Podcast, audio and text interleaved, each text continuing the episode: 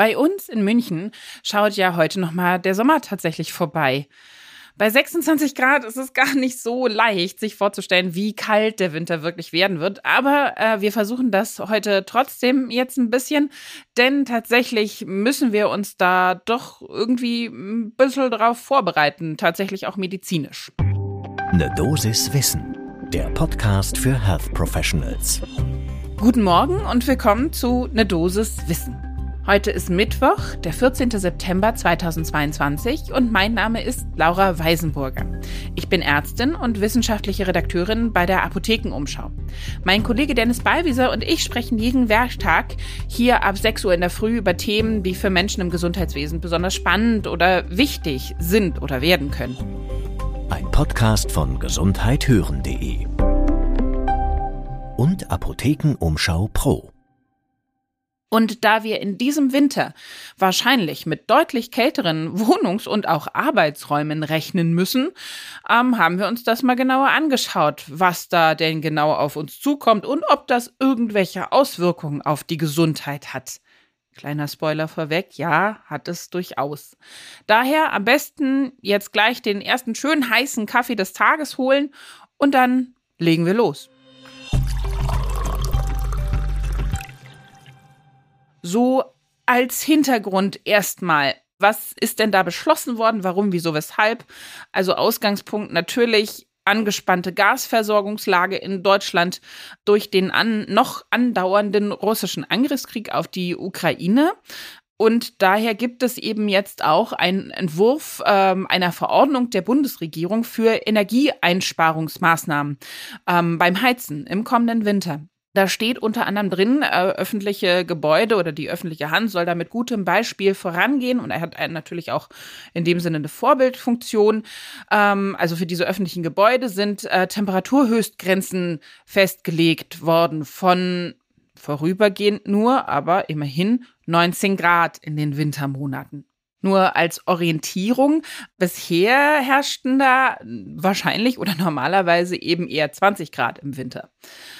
Ausgenommen von dieser Empfehlung und diesen Regelungen äh, sind natürlich zum Glück Kliniken und Pflegeeinrichtungen, aber auch zum Beispiel Betreuungseinrichtungen wie Schulen, Kindergärten und so weiter.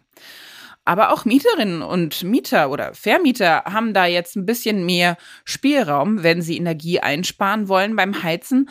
Eigentlich gibt es diese Klausel in Mietverträgen, dass eine gewisse Mindesttemperatur in angemieteten Räumen, also Wohnungen oder aber auch Büros, nicht unterschritten werden darf.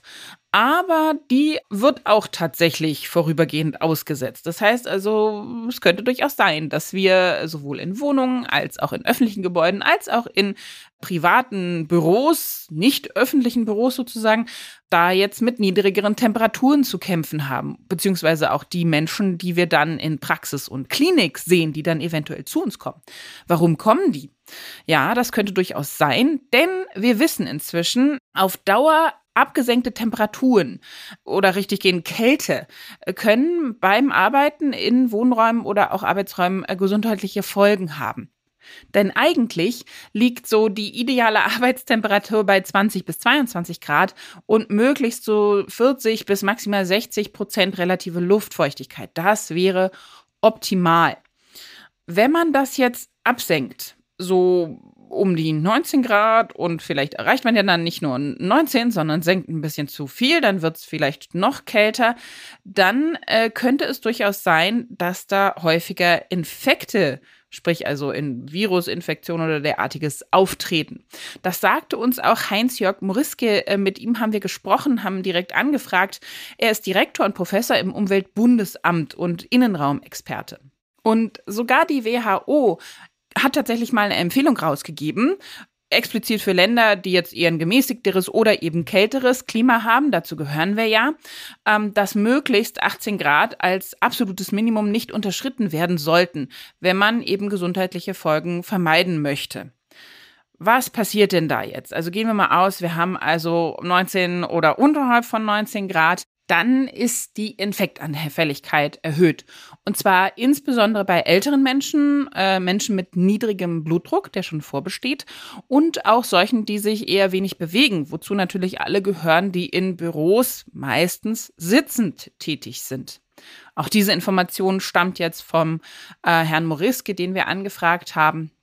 Und zusätzlich darf man nicht vergessen, kennen wahrscheinlich einige sogar, äh, ist natürlich die Schimmelbildung äh, begünstigt. Wenn ich äh, einen eher kühleren Raum habe, eher kältere Luft, dann ist das im Vergleich zu einem Raum mit eher wärmerer Luft äh, die Gefahr größer, dass ich da Schimmel bildet bei der gleichen absoluten Wassermenge in der Raumluft.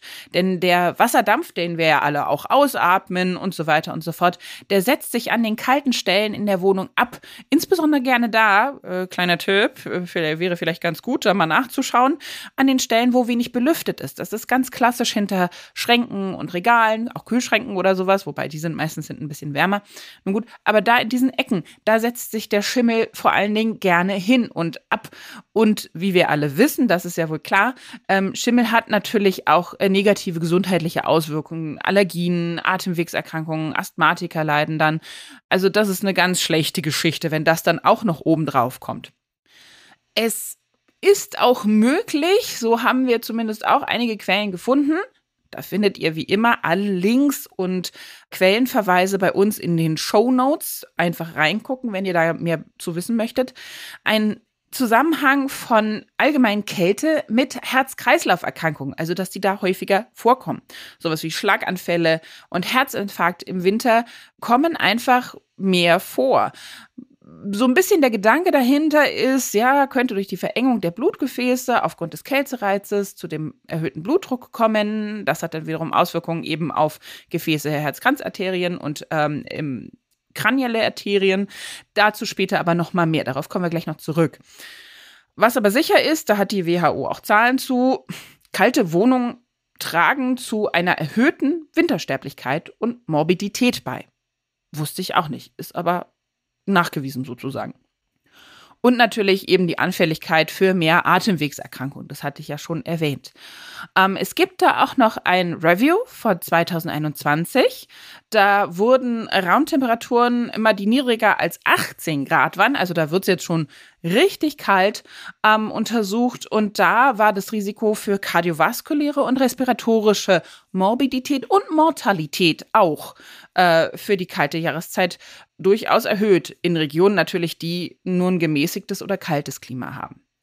Und jetzt nochmal äh, zurück zu dieser Schlaganfall, Herzinfarkte Problematik, die ich gerade angesprochen habe. Wir haben nämlich dazu auch Herrn Dennis Nowak befragt. Er ist Facharzt für Arbeitsmedizin und auch Internist, Lungen- und Bronchialherkunde, arbeitet in der Allergologie und ist Direktor des Instituts der Poliklinik für Arbeits-, Sozial- und Umweltmedizin an der Ludwig-Maximilians-Universität hier in München. Und ihn haben wir darauf angesprochen, kann das denn sein, wirklich, dass eben so kalte Temperaturen, also wir sprechen ja jetzt auch nicht von Minusgraden, sondern eben von so einer kalten Raumluft, da Probleme machen könnte. Und er meinte, ja, äh, natürlich vom Gedankengang her und von der Mechanik kann schon sein.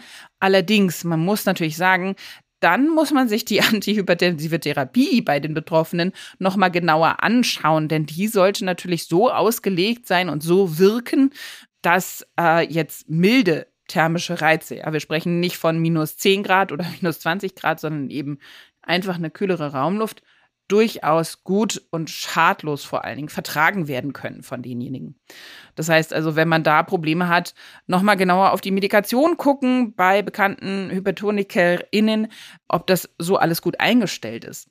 Und gleiches gilt tatsächlich auch äh, für die kalte Luft, wenn da jetzt Menschen mit Asthma Beschwerden bekommen, plötzlich in kalter Innenraumluft, kälterer Innenraumluft, dann ist auch hier das Asthma doch unterbehandelt, denn auch so leichte äh, thermische Reize sollten eigentlich toleriert werden können. Was bleibt also abschließend zu sagen? Ja, wir müssen da als Ärztinnen und Ärzte so ein bisschen Auge drauf haben. Wie geht's unseren äh, vielleicht auch Hochrisikopatientinnen und Patienten? Äh, kommen die zurecht? Äh, vielleicht auch mal, wenn man Hausbesuche machen sollte, darauf achten, wie warm ist es denn tatsächlich? Äh, wird ausreichend belüftet? Wird ausreichend auch geheizt für diejenigen, die da eher in die Risikogruppe fallen? Ja, und möglichst natürlich dann auch darauf hinweisen, also bitte nicht unter 19 oder 18 Grad äh, die Temperatur fallen lassen, denn sonst könnte es eben tatsächlich Folgen für die Gesundheit haben. Das war die Dosis Wissen für heute früh. Und äh, wie ich bei der letzten Folge schon erwähnte, starten wir ab morgen, also ab Donnerstag, mit den ersten paar Sonderfolgen von der Expo Farm, die gerade läuft. Da sind wir gerade für euch unterwegs und suchen spannende Interviewpartnerinnen und auch Themen. Also da haben wir ein bisschen was in petto. Und wie immer freuen wir uns natürlich, wenn ihr uns Feedback gebt zu dieser Folge oder auch zu den Folgen, die wir jetzt extra von der Expo Farm machen werden. Was hat euch gefallen? Was würdet ihr gerne wissen? Habt ihr spezielle Fragen zu speziellen Themen? Dann schreibt uns doch einfach an ne Dosis Wissen, alles klein und zusammengeschrieben, ne Dosis Wissen, at apotheken-umschau.de. Da freuen wir uns drüber. Podcast von gesundheithören.de und Apothekenumschau Pro.